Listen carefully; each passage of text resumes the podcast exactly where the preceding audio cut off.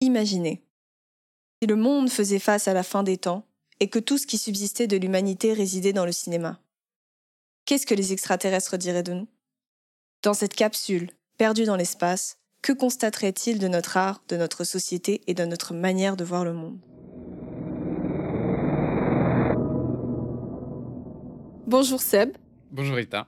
Alors, euh, ravi de vous retrouver. Aujourd'hui, on va parler du deuil et plus spécialement de la manière dont nos protagonistes altèrent la réalité pour survivre à l'insupportable. Comme d'habitude, on procède à une petite intro rapide pour euh, mettre les bases et pour bien expliquer ce dont on va parler, et ensuite on enchaînera sur les films. Alors, tout d'abord, le deuil. Étymologiquement, ça vient du latin dolus, qui veut dire douleur. Je pense que tout le monde sait ce que c'est. On n'a pas besoin d'expliquer euh, en long, en large et en travers. Mais j'ai quand même envie de citer une petite phrase que j'ai beaucoup aimée, une phrase de Keanu Reeves, qui lors d'un jeu de questions-réponses sur The Late Show avec Stéphane Colbert, euh, résume pour moi parfaitement l'enjeu tragique du deuil ainsi que la thématique en fait de ce troisième épisode. À la question qu'est-ce qui arrive après la mort, Keanu Reeves répond on manque aux gens qu'on aime. On a tous entendu parler classiquement de cette étape du deuil, théorisée par la psychologie moderne, à savoir le choc, le déni, la colère, la dépression et la tristesse, la résignation, l'acceptation et la reconstruction. Mais il est impossible d'affirmer que chaque personne passera inévitablement et obligatoirement par ces étapes, car le deuil, c'est une peine et la manière dont on la vit est profondément personnelle et unique à chacun. Donc, ce qui nous intéressait particulièrement dans cette thématique, c'était de prendre le deuil sous son spectre le plus sournois, entre guillemets, et complexe. En fait, c'est celui qui mène à la destruction de la réalité du personnage, donc cette euh, réalité qui était euh, qui était classique, qui était normale avant le deuil, et de voir comment elle altère totalement le monde après la mort de la personne en question. Donc c'est la possibilité en fait des outils cinématographiques et de la narration qui nous ont intéressés parce qu'ils nous permettent particulièrement bien de démontrer de manière perceptible l'altération de la réalité classique d'un personnage par cet état émotionnel qui est euh, le processus, on va dire, du deuil. Ce qui est profondément unique avec le deuil, c'est qu'il ne peut être présent sans amour. Après tout, on éprouve cette épreuve que pour les personnes qui nous sont proches. Ces films, ils dépeignent pour chacun une forme singulière du deuil, mais le point commun de tous ces personnages, comme toute personne, c'est précisément la perte de cet amour. Car l'amour, bah, c'est la seule chose qui nous relie entre nous, les êtres humains, et cela au-delà même des frontières de la mort. Si vous voyez mon propos, vous savez probablement ce que je m'apprête à citer. Dans Interstellar de Christopher Nolan, il y a cette phrase de Amelia Brand qui résume tout ce dont nous allons parler aujourd'hui. De toutes choses que nous percevons, seul l'amour transcende les dimensions temporelles et spatiales. Bienvenue dans Cinématrice.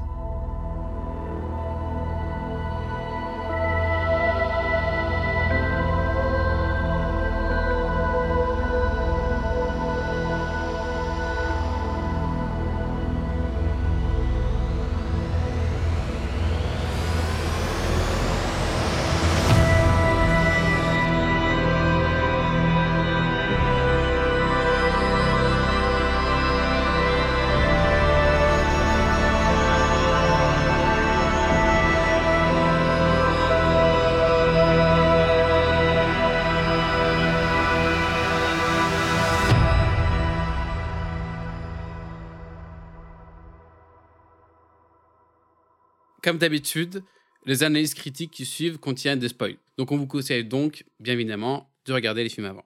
Alors on va commencer avec Madre, qui est sorti en 2020. C'est un film écrit et réalisé par Rodrigo Sorogoyen, accompagné à l'écriture par Isabella Peña. Au casting, on a Marta Niento, qui a gagné le prix de la meilleure actrice à la Mostra de Nice de 2019, Jules Poirier et Alex Brendemoul. De base, le film était un court-métrage qui correspond globalement à la toute première scène du film. Et c'est euh, par la suite qu'ils ont décidé, avec euh, les producteurs et l'actrice principale, de l'adapter en film. Euh, pour le synopsis, 10 ans se sont écoulés depuis que le fils d'Elena, à l'âge de 6 ans, a disparu. Aujourd'hui, Elena y vit et y travaille dans un restaurant au bord de mer. Dévastée depuis ce tragique épisode, sa vie suit son cours tant bien que mal. Jusqu'à ce jour où elle rencontre un adolescent qui lui rappelle furieusement son fils disparu. Alors on commence très fort avec ce film, on a une scène de début qui nous plonge en temps réel dans le drame avec un long plan séquence. on a donc un temps du récit qui est égal au temps de l'histoire, ce qui mène à une authenticité de la scène et on va dire à une connaissance du personnage qui est exactement la même que celle du spectateur. Donc ce procédé-là, il est vraiment parfait, je trouve, pour ce film-là, déjà parce qu'on a un film qui va taper dans, dans l'hyper-réalisme et ça permet de faire monter en plus la tension et de nous identifier aux protagonistes car on apprend les choses avec elle, on vit cette torpeur avec elle et exactement en même temps qu'elle. Donc on a la panique qui peut monter, on va dire, en cohérence avec celle du spectateur. On a une caméra super mobile qui la suit exactement comme sa mère la suit et qui nous donne en fait cette place dans le récit, cette position où on est en attente, exactement comme si on était dans la pièce avec elle, qu'on est témoin en direct de son monde qui s'effondre.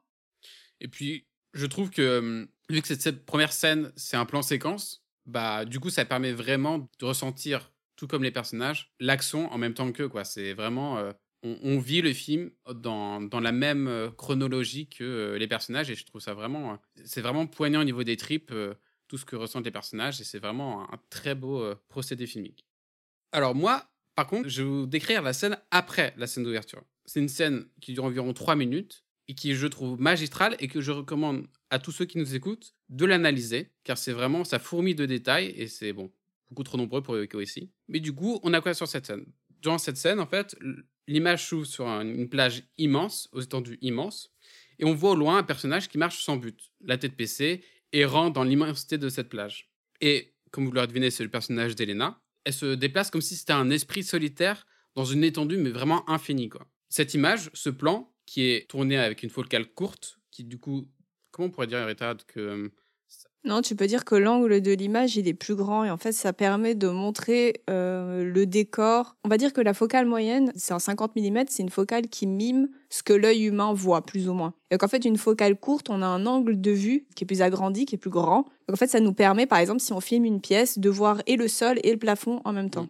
Oui, ça déforme l'espace. C'est un peu comme le fisheye. Ça, ça, ouais. Oui, par exemple, c'est ça, le fisheye, c'est une focale courte, mais qui déforme parce que l'angle de vue, il est vraiment, vraiment très, très petit. Genre un fisheye, tu vas peut-être avoir, par exemple, euh, je sais pas, un 10 mm, tu vois. Tu vas avoir, un, tu vas avoir une contraction de l'espace qui est vraiment différente. Du coup, cette focale, elle déforme le paysage, vu que en plus la marée est basse, on a cet espace où aussi bien la mer que le sable et le sel se confondent. Et du coup, on a surtout ce personnage principal qui erre sur la plage comme un zombie. Ça m'a beaucoup rappelé ceux qui sont condamnés à errer sur les bords du fleuve Styx pendant des centaines d'années, faute, euh, d'après la légende, de pouvoir payer et d'avoir été enterrés sur l'onirite. C'est l'idée vraiment de errer sur un espace onirique sans pour autant euh, avoir une, destination.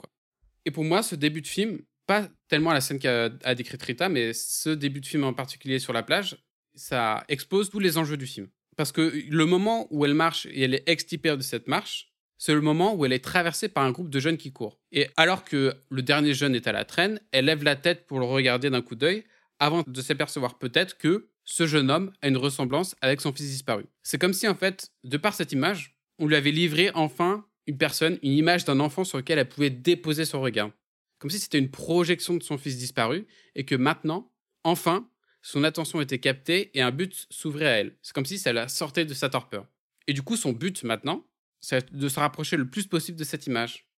D'ailleurs, c'est marrant parce que quand tu parles du, euh, personnage qui erre sur les bords du fleuve Styx, on a, moi j'ai vraiment cette image en tête du personnage d'Elena qui, est là de dos et qui est juste en train de, qui est juste en train de déambuler.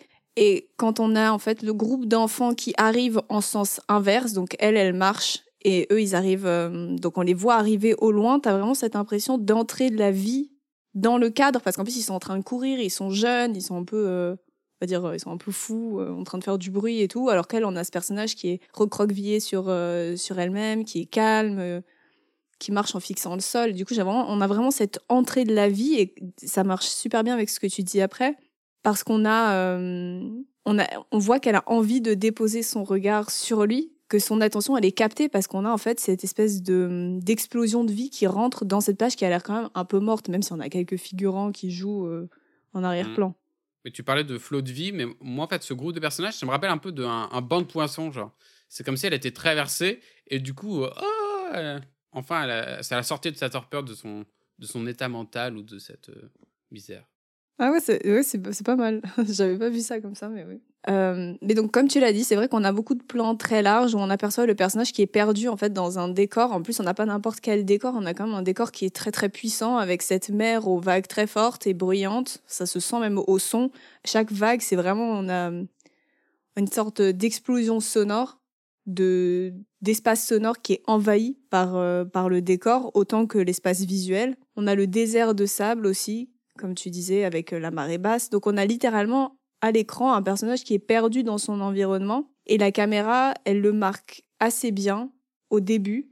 On a quelque chose d'assez étrange. Moi, ça m'a perturbé quand je l'ai vu, en tout cas. Euh, vraiment, le début du film, j'ai été assez perturbée parce qu'on voit la caméra qui balaye l'espace. Donc normalement, on dit que par usage, c'est bien que la caméra se déplace quand elle est motivée. Donc elle, est soit motivée par un déplacement de personnage, soit elle est motivée par euh, un personnage qui regarde quelque chose qui est hors cadre et là la caméra va le suivre. Alors que là, en fait, on a des balayages de, l'espace qui ne sont pas vraiment motivés ou qui sont moyennement motivés par, euh, en tout cas pas par Elena. C'est ça qui est assez étrange. Donc en fait, on a la caméra qui cherche quelque chose. Donc en fait, au bout d'un moment, je me suis rendu compte que la caméra cherchait Elena.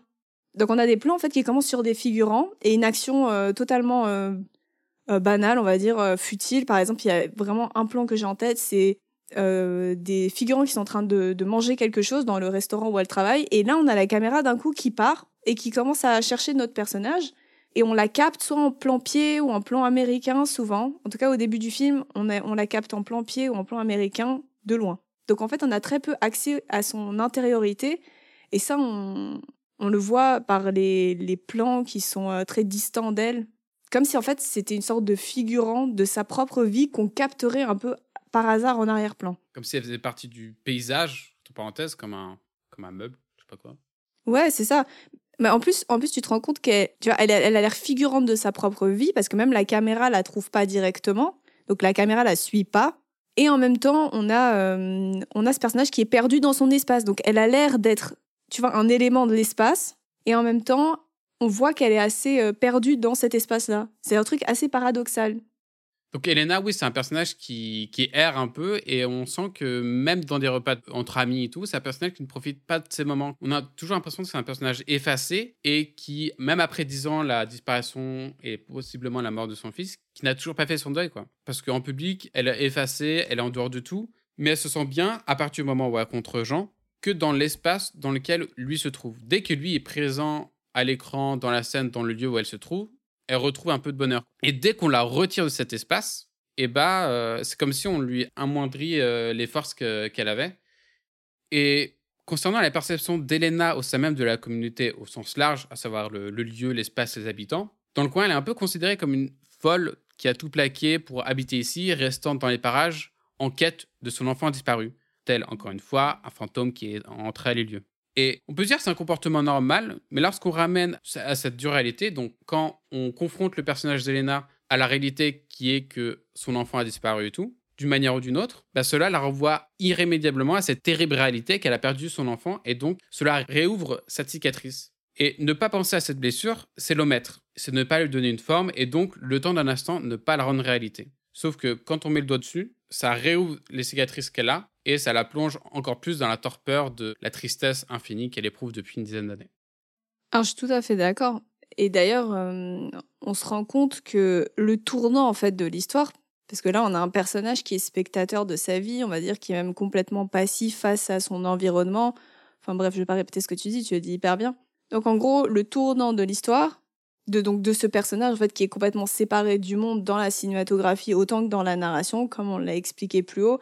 Surtout qu'on a, je trouve que la, la enfin, le personnage est très très bien, euh, est très bien caractérisé au niveau du récit parce qu'elle parle mal la langue, elle est immigrée, donc elle a en plus aucune attache au lieu, c'est même pas son pays natal, et elle a un refus complet de, du téléphone, donc elle veut pas du tout l'utiliser, euh, certainement à cause de son traumatisme, mais je trouve que dans le téléphone, il y a aussi l'idée du, du lien aux gens, c'est littéralement un appareil qui nous permet d'être atteignable par le monde extérieur, donc euh, tout ce qu'elle rejette. Et donc la seule personne, euh, et ça c'est marrant, la seule personne avec qui elle accepte en fait de parler au téléphone, c'est la seule personne qu'elle autorise à atteindre. Donc même en fait son compagnon euh, lui fait plusieurs fois la remarque euh, pourquoi tu réponds pas au téléphone, pourquoi tu ne l'allumes pas et tout. Et la seule personne avec qui elle parle au téléphone, c'est Jean. Et à la fin, mais ça on y reviendra, c'est le père de, de son fils disparu. Et donc, comme je disais, le tournant de l'histoire, c'est pour moi l'apparition de Jean. Et c'est là qu'on a une bascule, je pense, assez évidente entre la réalité, donc tout ce qu'on a décrit avant, et, euh, et on va dire le, le début de l'illusion. Donc potentiellement aussi le début de, de son processus de deuil. Et ce bouleversement, je trouve qu'il se caractérise parfaitement au moment où elle se trouve sur la plage. Donc, comme tu as décrit, où tu as ce, ces jeunes qui arrivent comme un, un banc de, de poissons. Et là, pour la première fois, on voit Elena qui fait un mouvement rapide et spontané. Et pour moi, c'est vraiment l'entrée, pas de l'activité, mais de, c'est l'entrée de l'action chez elle, donc chez le personnage complètement passif. On a une entrée de l'action avec ce mouvement rapide lorsqu'elle aperçoit Jean à la place. Et en fait, qui se poursuit avec le fait qu'elle le suive jusque chez lui. Et ici, on a une altération qui, pour moi, est plus subtile que dans Serre-moi fort, le film d'Amalric, comme on le verra après, parce que l'intériorité d'Elena, elle ne nous est pas aussi accessible. On a un personnage avec des intentions et un intérieur qui, je trouve, est très opaque. Donc, je disais, on a une sorte de vide. Et d'ailleurs, il me semble même qu'il n'y a pas de musique dans ce film, ou qu'il y en a très très peu. Et je trouve que ça vient bien caractériser le vide intérieur du personnage parce qu'on a très peu de, de distractions en fait. Enfin, Bien sûr que la musique n'est pas qu'une distraction, mais euh, non, mais je veux pas, tu vois, je veux pas dire euh, des trucs. Euh. mais c'est vrai que souvent dans un film, on a la, on a la musique qui vient accompagner les, les sentiments d'un personnage ou qui vient accompagner une action. Et là, la plupart du temps, j'ai l'impression que soit la musique est très discrète parce que je trouve qu'elle est oubliable au final. Donc soit on a une musique très discrète, soit on n'en a pas. Bah moi vraiment la musique, je l'ai entendue véritablement quand Elena et Jean sont ensemble il y a vraiment des envolées lyriques dans la musique et c'est, comme tu dis, les seuls moments où on, où on l'a décrit. Sinon, dans l'âge du film, on n'entend rien du tout, effectivement. C'est ça. Et euh, même cette musique, la plupart du temps, elle est intradigétique. Donc, elle est en fait, à c'est des personnages à l'intérieur du film qui écoutent une musique. Par exemple, Jean qui lui fait écouter quelque chose. Oui. Donc, on n'a même pas de musique qui est off et qui viendrait en fait juste pour guider l'émotion du spectateur. On a vraiment une sorte de vide. C'est exactement ça. Et les seuls moments où Elena écoute de la musique, c'est via le, via le prisme de Jean, que ce soit sur la plage, à la toute fin du film, ou même quand euh, les deux sont dans le bar. Quand Elena va chercher des alcools pour les amis de Jean, ah c'est lui qui, qui décide, mm-hmm. qui prend l'initiative de mettre de la musique. Donc c'est que via Jean que Elena arrive à toucher un peu de musique oui, il y a la fête aussi qui se passe juste avant. On a cette fille euh, qui arrive et qui décide de mettre de la musique. J'ai l'impression que la musique, à, aucun moment, il vient du personnage d'Elena parce que pour moi, c'est vraiment un personnage qui est vide. Et comme son intérieur est vide, je trouve que c'est une bonne idée de faire passer par le son mm. pour que nous-mêmes, en fait, on se sente euh, pas, pas transporté en tant que spectateur, mais vraiment dans, dans la pesanteur, on va dire, de, de ce qu'elle ressent. Et je pense que ce vide intérieur, on, peut l'affirmer sans trop prendre de risques, c'est parce que c'est parce qu'il n'y a pas eu d'acceptation du, du, de la mort de son, enfin mort disparition de son fils, et par conséquent, il n'y a pas de reconstruction du personnage. Donc en fait, on a un personnage qui stagne dans les ruines de son passé, et malgré les débuts de reconstruction qu'on peut voir, par exemple, avec son compagnon, le déménagement qui, est censé arriver, on sent qu'en fait, ça ne vient pas d'elle. Donc, on a de nouveau un personnage qui est passif. Et c'est comme si c'était le monde qui essayait de s'accrocher à elle et qui, euh, qui l'a poussée à s'accrocher, mais sans aucune réciprocité. Le seul moment où on a une forme de réciprocité, c'est quand elle bascule dans l'illusion et qu'elle se met à suivre Jean, qu'elle se met à lui parler, qu'il commence à construire une relation, même s'il y a beaucoup qui viennent du personnage de Jean, hein, je dis pas. Ton blague. mais, euh, mais, en même temps, c'est un peu logique, enfin, c'est compréhensible, parce que les circonstances de la disparition de son fils font que, bah, typiquement, elle a eu aucune nouvelle après ce coup de fil, elle a eu aucune nouvelle de, de son fils. En plus, c'est pas une mort, c'est-à-dire qu'on n'a pas accès à un corps, donc c'est rien n'est définitif. C'est une disparition. Et la disparition, c'est. Il bah, n'y a rien de plus frustrant, quoi. Du coup, c'est l'incertitude le, questionnement infini de savoir euh, qu'est-il advenu de, bah, l'occurrence ici, de mon fils, quoi. Et du coup, les disparitions sont souvent vues comme étant quelque chose qui ralentit le deuil, parce que du coup, on reste toujours dans un questionnement infini, une interrogation de se dire est-ce qu'on on, va le voir débarquer un jour euh, sur le palier de notre porte et tout. Et je pense que ça, ça joue énormément sur la difficulté que le personnage a à véritablement faire son deuil. Oui, et d'où le fait que c'est des personnages aussi peut-être qui se créent plus facilement des illusions. Parce que comme tu l'as dit, il n'y a pas de concrétisation directe de la mort du, fils. On le voit pas. Et d'ailleurs, il y a même un rêve qu'elle fait où elle imagine en fait ce qui aurait pu se passer ou ce qui s'est passé. Enfin, on ne sait plus. On, est tout le temps dans, dans une sorte d'abstraction de la pensée vu qu'on n'a pas de on n'a pas de moyen de d'accéder à la j'ai envie de dire à la vérité ou à ce qui s'est véritablement passé et c'est sûr que ça contribue, je pense, énormément à, à créer une illusion ou à les laisser divaguer en fait. Et on a exactement le même drame qui arrive au personnage de Clarisse dans Serre-moi fort. On se rend compte que c'est aussi une disparition et je pense que c'est pas pour rien que les deux personnages traversent une, on va dire, une forme de deuil qui est à peu près semblable. Ah oui, tout à fait, hein, tout à fait. Donc pour revenir sur la réalité, euh, on se rend compte que sa réalité, elle prend une tournure totalement différente à la rencontre avec Jean. Parce qu'il y a la création, pour moi, entre les deux d'un microcosme où ils vivent une relation aussi à part que dérangeante. Et je pense que c'est le mot. Je ne saurais pas qualifier cette relation et je ne vais même pas m'amuser à qualifier cette relation parce que je pense que c'est plus complexe que ça en a l'air, mais c'est vrai que en tant que spectateur, je me suis sentie déconcertée, voire dérangée par la tournure que ça prenait parfois. Déjà parce que c'est un enfant, et aussi parce que euh, on n'a pas d'accès à l'intériorité du personnage d'Elena, donc on ne sait pas trop. On peut deviner, on va dire, ce qu'elle pense ou comment elle le voit, mais on n'a pas de certitude, ce qui crée une sorte de flou un petit peu euh, étrange. On sent que Jean, euh, ses intentions, elles sont relativement simples à cerner, entre parenthèses, dans le sens où bah, on sent vraiment au début du film qu'il la drague, du moins qu'il reçoit le regard d'Elena sur lui et en profite et le cultive. Et on se dit mhm. peut-être que c'est un enfant en manque d'amour. Hein. Euh, on apprend dans le film qu'il vient de se faire plaquer euh, dans le... durant l'été dernier, je sais pas quoi. Et donc, du coup, c'est un personnage qui en demande et qui reçoit mhm. un regard d'Elena et qui l'interprète peut-être sous forme d'amour. Et elle, comme tu dis, ouais, c'est difficile de, cerner ce qu'elle euh, ressent véritablement pour lui. Quoi. Elle sait en tout cas que c'est pas son fils. Ça, on est presque sûr et certain parce qu'il vient de Paris. Et pourtant, bah, malgré cette euh, vérité qu'elle a quand même inconsciemment, elle peut s'empêcher de le revoir. C'est un peu comme une drogue pour elle. Elle sait qu'elle ne devrait pas, mais pourtant, elle ne peut s'empêcher. Donc, il y a une notion d'interdit et en même temps, c'est ça parce que c'est à aucun moment des avances, ça c'est sûr. Mais c'est pas ça non plus, genre, ce genre de relation. Non, c'est pas ça.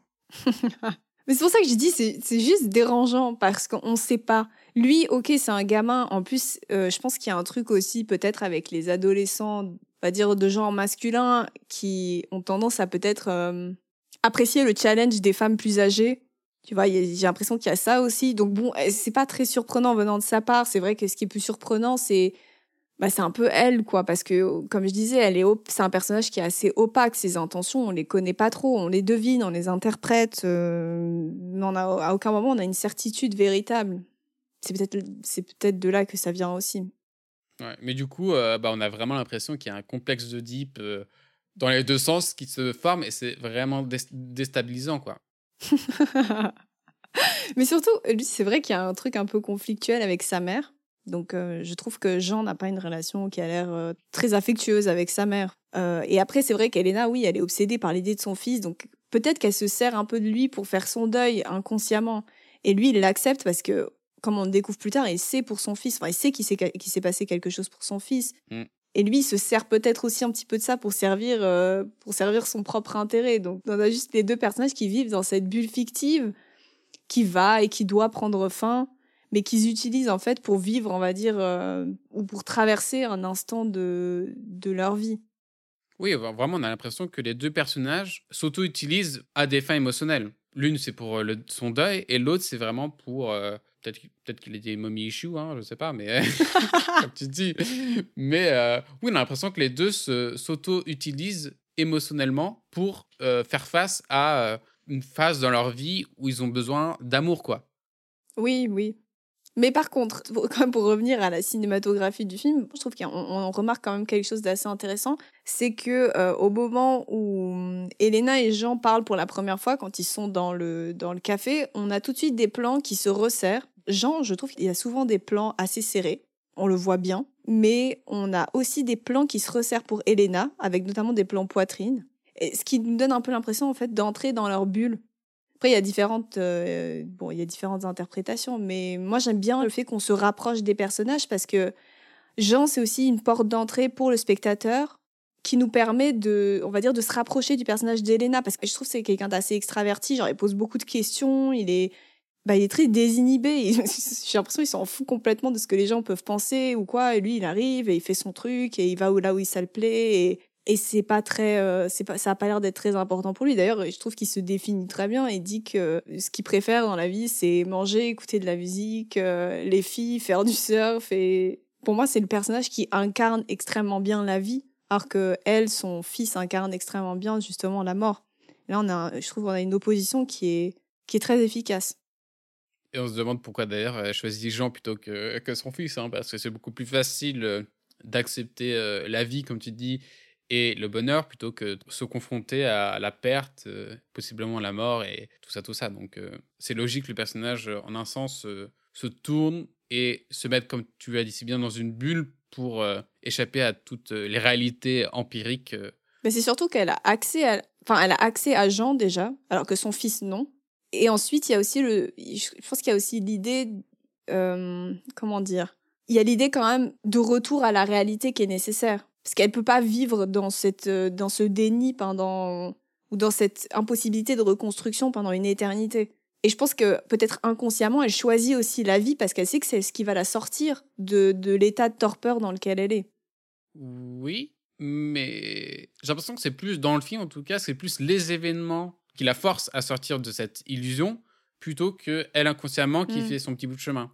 Parce que quand tu regardes les moments où. Euh, enfin, il y a un, moment de bascule dans le film où vraiment elle est comment dire, rattrapée par toutes les responsabilités, que ce soit les, les parents de Jean, que ce soit son, son compagnon à Elena, que ce soit mmh plein d'autres choses. Et tu sens que c'est un peu les actions, enfin, l'environnement autour de la bulle qui commence à de plus en plus vouloir percer la bulle, quoi. Et euh, bah, inévitablement, elle se retrouve confrontée au bout du mur à devoir euh, accepter une réalité qui s'offre à elle, quoi.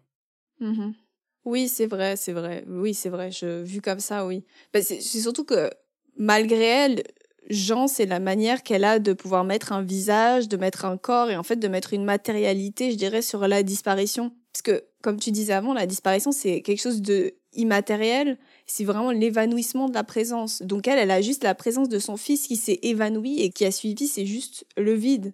En plus, une disparition au téléphone, qui est une disparition progressive, bah, pour le coup carrément immatériel parce qu'elle le voit pas disparaître. Et en plus euh, tout ce qu'elle avait de lui c'était déjà par le biais de quelque chose d'autre par le biais d'un téléphone. Elle avait même pas sa voix directement. On avait un comment on appelle ça? Un on avait un, pont entre les deux en fait. Elle avait elle n'était pas témoin en direct. Mais tu sais ce que ça me fait penser? Ma comparaison est peut-être un peu trop étrange mais ce besoin de choisir la vie plutôt que de se confronter à la réalité enfin, choisir Jean qui est vivant plutôt que confronter à son fils un, peu dead, ça me fait penser à The Servante, où ah la mère, spoiler alert, mmh son enfant est un peu dead, elle a fait un, big baby blues, et pour l'aider à comment dire, faire son deuil, entre parenthèses, elle prend un poupon, à savoir une, une poupée, quoi. Une poupée euh, vraiment très, très bien faite, un peu trop bien faite d'ailleurs, pour euh, permettre aux, jeunes mères qui ont perdu euh, leur enfant de guérir, essayer de guérir un peu plus. Là, c'est à peu près la même chose, sauf que c'est inversé au lieu que Elena prenne un poupon, mais elle prend un, un être humain, on va dire. Mais j'ai l'impression qu'il y a la même dimension de prendre un objet, enfin prendre quelque chose pour se substituer à la douleur d'autre chose et prendre la substitution comme étant un support émotionnel pour affronter la dure réalité de la vie. Mmh. Oui, bah c'est vrai qu'avec Jean, elle peut, remettre une identité sur un départ. Par exemple, le fait que Jean parte à la fin de l'été avec sa famille pour rentrer sur Paris, elle, elle peut physiquement à ce moment-là le laisser partir et du coup faire ses adieux. Au final, peu importe si c'est son fils ou pas, comme tu dis, c'est en fait c'est une façon qu'elle a de substituer concrètement ou de remplacer concrètement l'absence par la présence. Mmh. Je l'aurais pas mieux dit. Euh, moi, j'aimerais bien évoquer quand même le, une dimension un peu métaphysique du film. Parce que durant le film, mais plus vers le dernier quart du film, on assiste un peu, tel une pièce de théâtre, à un dénouement méta où l'histoire semble se répéter, mais surtout se réécrire. C'est un processus où le personnage d'Elena altère sa réalité pour mettre en place inconsciemment un processus de reconstruction de son deuil. Donc là, je rejoins euh, ce que tu disais hein, sur l'idée que reste avec Jean pour inconsciemment l'aider à guérir. Mais là, c'est un peu plus, et on le voit notamment avec des situations, mais on reviendra plus tard. Et l'idée, en gros, c'est que Elena s'invente une réalité où elle se trouve de nouveau confrontée aux événements d'il y a dix ans, à savoir la disparition de son fils, mais cette fois-ci transposée à Jean. Et dans cette nouvelle réalité, elle aura une prise sur les actions qui se présentent à elle. Un rôle actif plutôt que passif, un rôle d'acteur plutôt que spectateur. Et cela se passe notamment dans trois scènes. Trois scènes clés qui, je trouve, euh, euh, montrent bien, la chose. La première, je ne sais pas si vous en souvenez, c'est et c'est celle qui nous met la plus à l'oreille, je trouve, sur la ressemblance entre les deux réalités, à savoir son passé où elle a perdu son fils et la réalité avec Jean. C'est cette scène où Jean, après une soirée arrosée, il décide de faire un bain de minuit dans la mer. Donc il court nu dans la mer et se plaint que l'eau est froide en poussant des cris euh, d'effroi ou de détresse. Elena, elle est d'abord réticente, puis elle observe plonger dans l'obscurité et le perd de vue. Ici, le spectateur, comme le personnage, a accès uniquement au son. Et on est dans une situation très similaire à la situation avec le portable au tout début du film. Comme le personnage, on était vraiment la caméra et le spectateur étaient avec le personnage, on avait accès uniquement au son sur euh, bah, ce qu'il advenait du fils. Ici, on est dans la même situation où Jean a plongé dans l'obscurité de la mer. Je ne sais pas si vous avez vu euh, la mer de nuit, mais on voit rien du tout. Et du coup, on a juste accès à Jean qui crie euh, d'effroi ou de détresse parce qu'il se paye les miches. Et euh, du coup, on a accès à vraiment à une transposition de la même situation. Et c'est super intéressant de voir que sur le visage d'Elena, on a comme l'impression que le temps d'un instant, elle perdait un enfant aussi soudainement qu'il y a dix ans. C'est une expression éphémère, aussitôt désamorcée par l'autour de Jean, mais la peur, elle est bien présente, et c'est notamment la peur de revivre le traumatisme d'il y a dix ans. Ouais, d'ailleurs, comme tu dis, on voit vraiment son expression qui change super rapidement quand elle l'entend plus. C'est vraiment un petit passage où il est en train de crier, d'un coup, il y a le vide, on n'entend plus que les vagues, et là, tu vois vraiment son, son changement très rapide de jeu qui nous rappelle exactement le changement de jeu qu'on a dans la scène d'ouverture du film, où elle est au téléphone, où elle comprend soudainement qu'en fait son gosse est tout seul et que son père est parti. Mm. exactement, il y a la même bascule émotionnelle, quoi, Mhm. où on est dans le bonheur et tout, et d'un coup, on va dans le real dark, euh, really quick, quoi. et euh, du coup, la scène là, elle se conclut où Jean se blottit dans les bras d'Elena en voulant la réchauffer. Non, c'est l'inverse. Oui, voilà. en voulant être réchauffé, en écoutant une musique spécifique dont on en parlera plus tard. Concernant la deuxième scène, c'est la scène où Elena, je trouve, devient vraiment actif, voire un petit peu trop d'ailleurs. Et c'est la scène lorsque Jean envoie plein de messages affolés de détresse à Elena, avec notamment cet appel manqué et tout.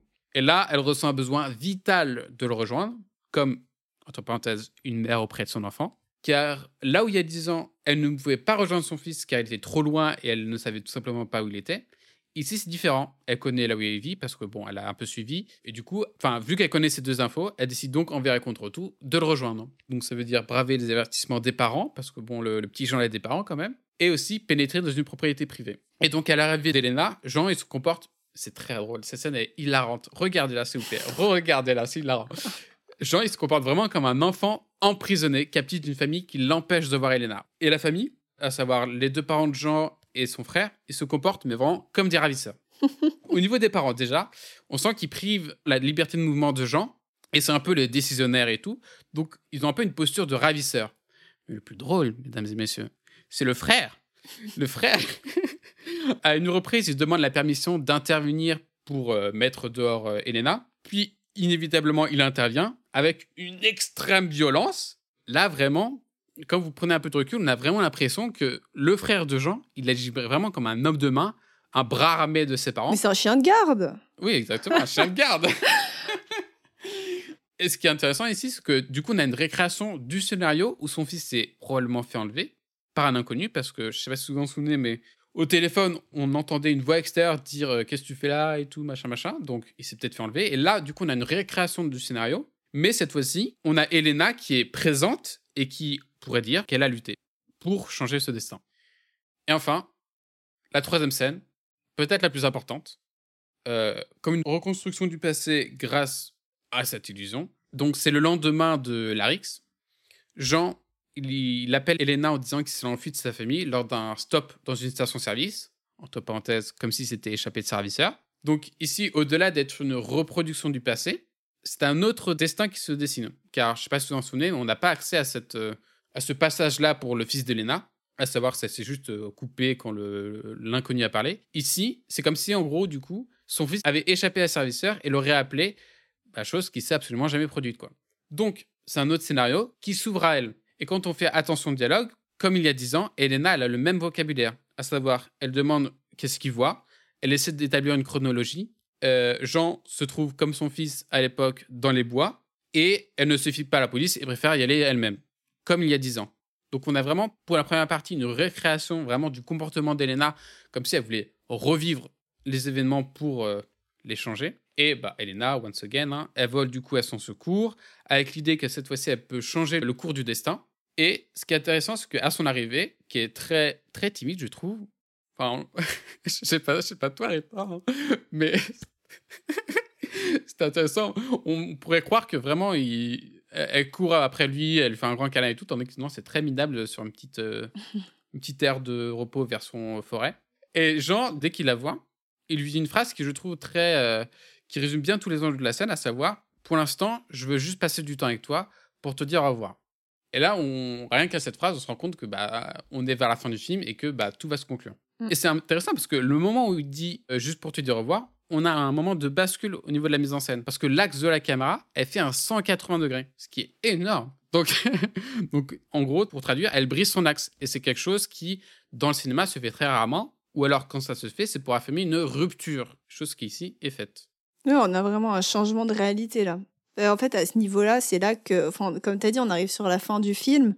Et donc vraiment, on passe de l'illusion dans laquelle ils étaient les deux, de ce tout petit microcosme, bah, tout ça, ça se casse avec euh, la rupture d'axe et on revient sur la réalité. Et du coup, les enjeux de la réalité qui les rattrapent, à savoir les parents qui vont revenir quand même pour euh, chercher leur gamin et, et, elle qui doit passer à autre chose, et lui aussi, d'une certaine façon. Exactement. Et impression que de par sa présence, c'est comme si Elena, avait enfin brisé un, maléfice, une malédiction, en donnant un autre cours à l'histoire. Probablement, ce qui hante le plus Elena, c'est l'idée qu'elle ne pourra jamais rejoindre son fils. Et ici, c'est un sort qu'elle a réussi à conjurer en retrouvant Jean pour le voir une toute dernière fois. Bah, c'est vrai que pour revenir sur ce que tu disais concernant la troisième scène, on a une reconstruction du passé, comme tu disais, donc grâce à l'illusion. Donc le fait qu'elle avait besoin de cette illusion pour avancer et que maintenant il faut qu'elle enfin que d'une certaine façon ça lui a permis de reconstruire le passé. Mais surtout, je trouve qu'on a un épilogue en fait à l'histoire de son fils. On a, on a, on a la suite qu'on aurait aimé avoir, soit la résolution de est-ce qu'ils l'ont retrouvé, qu'est-ce qui s'est passé, tout, toutes ces informations-là qu'on n'a pas, puisque la scène d'intro coupe avec un petit carton dix ans après et c'est tout. On n'a pas plus d'infos. Et là, on a vraiment un épilogue en fait. On a cette fin, même si c'est pas son fils et que c'est, on va dire, une projection d'une certaine façon de son fils on se rend compte que fait, reconstruire le passé au présent, ça lui permet de se reconstruire sur le moment, donc de reconstruire son présent pour passer un futur qui est, on va dire, en cohérence avec la réalité, même si à cette époque-là, euh, enfin même si à ce moment-là, on, se rend bien compte qu'elle a déjà tout perdu, enfin elle a perdu son compagnon et tout. Euh, elle a réussi enfin à, se reconnecter, on va dire, d'une certaine façon à, la réalité. Donc elle arrête, elle stoppe cet état de fantôme justement pour passer à quelque chose de d'actif et d'ailleurs, c'est là qu'on se rend compte que la première chose qu'elle fait en rentrant chez elle, c'est appeler le. Euh, donc, je crois qu'il s'appelle Ramon. Ramon. Ramon. le, le père de son fils, pour justement parler avec lui. Sachant qu'avant, on n'en a pas vraiment parlé parce que cette scène est un peu euh, compliquée, on va dire. Et ça. Enfin, nous, on, essaie vraiment de se focaliser sur euh, l'idée de deuil et d'illusion. Mais c'est vrai qu'on oublie qu'il y a quand même le, le père dans l'histoire, qu'on ne voit qu'une seule fois et qu'après on entend au téléphone, qui apparaît dans une séquence vraiment violente où, où Elena lui renvoie en fait tout son, son mépris, sa colère. Je pense qu'on peut même aller jusqu'à la haine là, à ce stade, parce que c'est à cause de lui, on va dire, que, que, que son fils a disparu.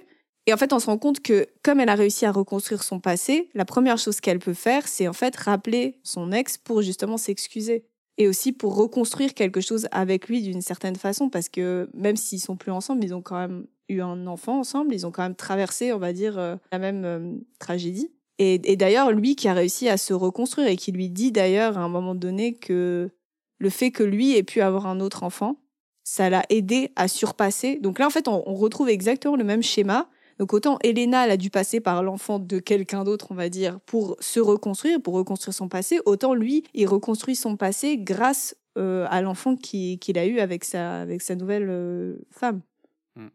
Tu parlais de Elena qui vraiment euh, exprime toute sa haine à lui. C'est à ce moment précis où elle exprime toute sa haine. Sinon, c'est très perturbant d'ailleurs parce que c'est un échange très courtois au début, un dialogue de, enfin une discussion de banalité. Qu'est-ce que tu deviens et tout? Tu fais du sport et tout? Qu'est-ce qu'on s'en branle Ouais. Et euh, c'est vraiment à partir de ce moment-là où elle apprend que Ramon euh, a eu un fils et que ça l'a aidé, qu'elle part en vrille, ou pour elle, ça la confronte à l'idée que lui a réussi à tourner la page et elle non, Mhm. et que je crois qu'elle euh, elle envie un peu Ramon et surtout elle est en colère du fait que l'idée qu'elle qu'elle soit bloquée et que lui, euh, il a réussi à, à tourner la page. Bah, potentiellement, l'idée que lui soit heureux, en fait. Oui, tout à fait. Malgré tout. Comme si c'était antinomique. T'es pas possible de vivre un deuil et d'être heureux. Parce que elle, j'ai l'impression qu'elle est coincée un peu au stade où le deuil doit, en fait, peser sur elle. Parce que s'il ne pèse pas sur elle, c'est comme si elle, euh, elle faisait quelque chose de mal. Mm. Alors que lui, il a dépassé ce stade-là et il est déjà au stade où, ok, je peux peut-être à nouveau être heureux. Alors qu'elle, non. Oui, c'est l'idée qu'elle, elle est prisonnière de ses sentiments et que lui a réussi à briser ses chaînes. Mhm. c'est elle, à l'idée de le voir libre et pas elle, qui la met dans tous ces états et qui la, lui font dire toutes ces choses. euh, enfin, ils disent tous les deux des grossièretés assez euh, inimaginables quand même. hein. Il y a Dialogue qui lui dit quand même qui est très limite, je trouve, mais bon, Mm. on lui sera jugé. Pour terminer sur euh, l'analyse de euh, la dimension métaphysique, à la toute dernière scène du film, la dernière entrevue euh, entre Jean et Léna dans la voiture, il se passe quelque chose d'autre, un truc nouveau, comme si c'était une fin spécialement faite pour qu'Elena puisse faire en fin de compte son deuil, comme une fin inconsciemment faite et écrite pour Elena. Parce qu'on a un dialogue assez contradictoire mais très intéressant de Jean. Il dit, je cite, euh, Tu veux plus qu'on se voit? Moi j'ai besoin de toi, je veux pas que tu me laisses seul, mais moi je veux être avec toi. Et c'est intéressant parce que, bon, c'est un peu contradictoire parce que précédemment, il a dit euh, Pour l'instant, je veux juste passer du temps avec toi pour te dire au revoir. On sent que là, il a pas trop envie de dire au revoir, le coco.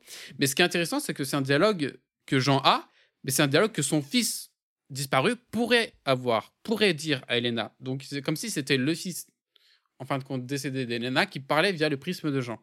Et c'est des phrases qui la poussent dans ses retranchements pour qu'elle fasse enfin ses adieux, pour que ce soit une initiative venant d'elle l'idée d'un au revoir déchirant, mais nécessaire. Car après tout, faire son deuil, bah, c'est accepter l'inacceptable. C'est l'idée qu'on ne laisse plus la présence du mort ou du disparu impacter sa vie. C'est l'idée enfin d'accepter pour se reconstruire. Et bon, il y a une dimension très drôle, je trouve, là-dedans. C'est que ça renvoie quand même, cette scène renvoie à l'imaginaire des, des séries type Ghost Whisperer, où vraiment le mort et le vivant se font un dernier au revoir. Et il y a vraiment cette dimension cathartique où euh, les proches peuvent dire tout ce qu'ils ressentent, tout leur amour aux morts. Et euh, il y a vraiment cette dimension cathartique du OK, maintenant je me sens. J'ai fait la paix avec mes sentiments et tout. Et on le voit dans Ghost Whisperer. Si vous connaissez la série, vous êtes les meilleurs. et on le voit également ici. Et je trouve que c'est un parallèle assez, drôle. Enfin, toute dernière chose, promis, c'est la dernière. Durant cette scène dans la voiture, et lors de la scène sur la plage également, qu'on a parlé précédemment, on a une musique en fond intradigétique, c'est-à-dire qu'elle vient de ces gens qui fait écouter à, à Elena. Et c'est Jeunesse, lève-toi de Damien Zaez. Désolé pour le nom. Et durant ces deux moments-là, à soit à la plage et dans la voiture, on a un peu de choses près le même couplet avec notamment, je cite, N'entends-tu pas ce soir chanter le chant des morts? Ne vois-tu pas le ciel à la portée des doigts? Jeunesse, lève-toi. Et bon, si on s'arrête sur les paroles de secondes, le chant des morts, ici, c'est littéralement la personne de Jean, à savoir, je sais pas moi, l'âme de son fils qui vit à travers Jean. Et le ciel à la portée des doigts, c'est précisément les étreintes qu'ont Elena et Jean euh, durant ces deux moments dans le film. Et c'est, on peut le dire aussi, probablement une étreinte entre Elena et son défunt fils. Et du coup, durant cette dernière scène, ils se font une dernière étreinte, un dernier au revoir. Aussi bien métaphorique que physique, avec Jean, avec son fils, enfin bref, la boucle est bouclée.